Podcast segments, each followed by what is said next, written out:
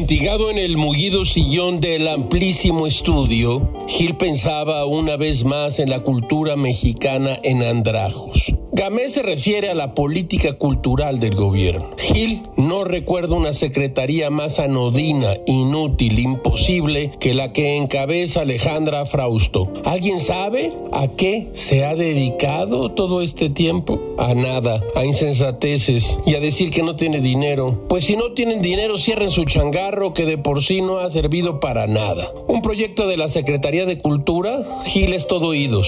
No se oye nada porque no hay nada que oír una funcionaria buena para absolutamente nada que no sea repetir dos o tres ecos de lo que pesca en el río de la prensa porque no la llaman ni de casualidad sus jefes. Pero no es lo peor que tenemos en la cultura estatal. Vean ustedes a Lucina Jiménez, directora del Instituto Nacional de Bellas Artes. Debió renunciar hace tiempo, pero como el presidente no voltea a ver la cultura ni de casualidad le importa un cacahuate, ni siquiera una almendra que había dicho Gamés, es más un cacahuate. Dirán los borregos presidenciales, quieren dinero y como no les dan, critican la transformación. Ajá. Gilga insiste, la cultura del Estado está en jirones.